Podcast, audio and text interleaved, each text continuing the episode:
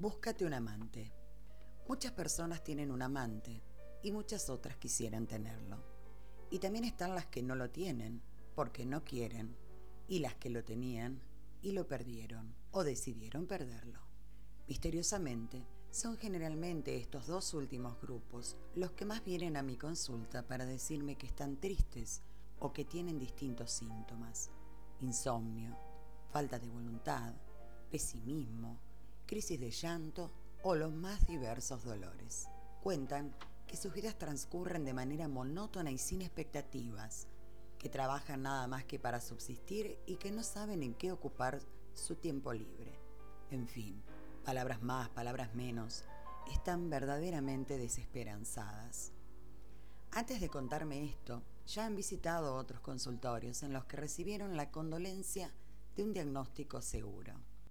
Depresión. Y la infaltable receta del antidepresivo de turno.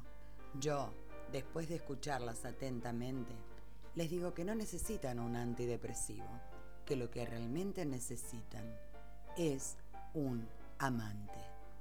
Es increíble ver la expresión de sus ojos cuando reciben mi veredicto. Están los que piensan, ¿cómo es posible que un profesional se despache alegremente con una sugerencia tan poco científica? Hacen un decoroso silencio, miran el reloj esperando el final de la consulta y se retiran para siempre.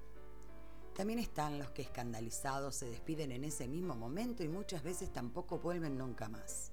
A los que deciden quedarse, les doy la siguiente definición.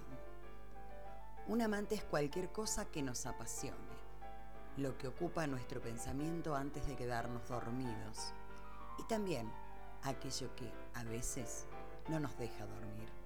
Nuestro amante es lo que nos vuelve distraídos frente al entorno lo que nos hace saber que la vida tiene motivación y sentido. Un amante puede ser nuestra pareja si nos animamos a encontrarlo allí. En otros casos, es otro alguien que no es nuestra pareja. También podemos hallarlo en la investigación científica, en la literatura, en la música, en la política, en el deporte, en el trabajo cuando es vocacional, en la necesidad de trascender espiritualmente, en la amistad, en la buena mesa, en el estudio o en el obsesivo placer de un hobby que nos monopoliza cada instante suelto. En fin, es alguien o algo que nos perturba la conciencia al punto de dibujarnos una sonrisa al solo pensarlo apartándonos, aunque sea por un momento, del triste destino de sobrevivir. Sobrevivir es durar y en el fondo está gobernado por el miedo a vivir de verdad. Es dedicarse a espiar cómo viven los demás. Es tomarse la presión, deambular por consultorios médicos, tomar remedios multicolores, alejarse de las gratificaciones, observar con decepción cada nueva arruga que nos devuelve el espejo, cuidarnos del frío, del calor, de la humedad, del sol, de la lluvia y de las emociones fuertes.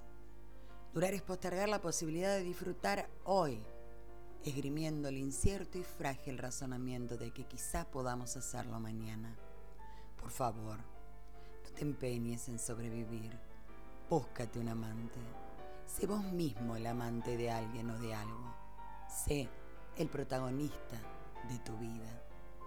La muerte llegará, al fin y al cabo. La muerte tiene buena memoria y nunca, nunca se olvidó de nadie. Mientras tanto y sin dudar, búscate un amante. Lo trágico no es morir, lo trágico es no animarse a vivir. La psicología, después de estudiar mucho, descubrió algo trascendental. Para vivir feliz, activo o satisfecho, hay que tener un motivo. A ese motivo lo llamo yo un amante.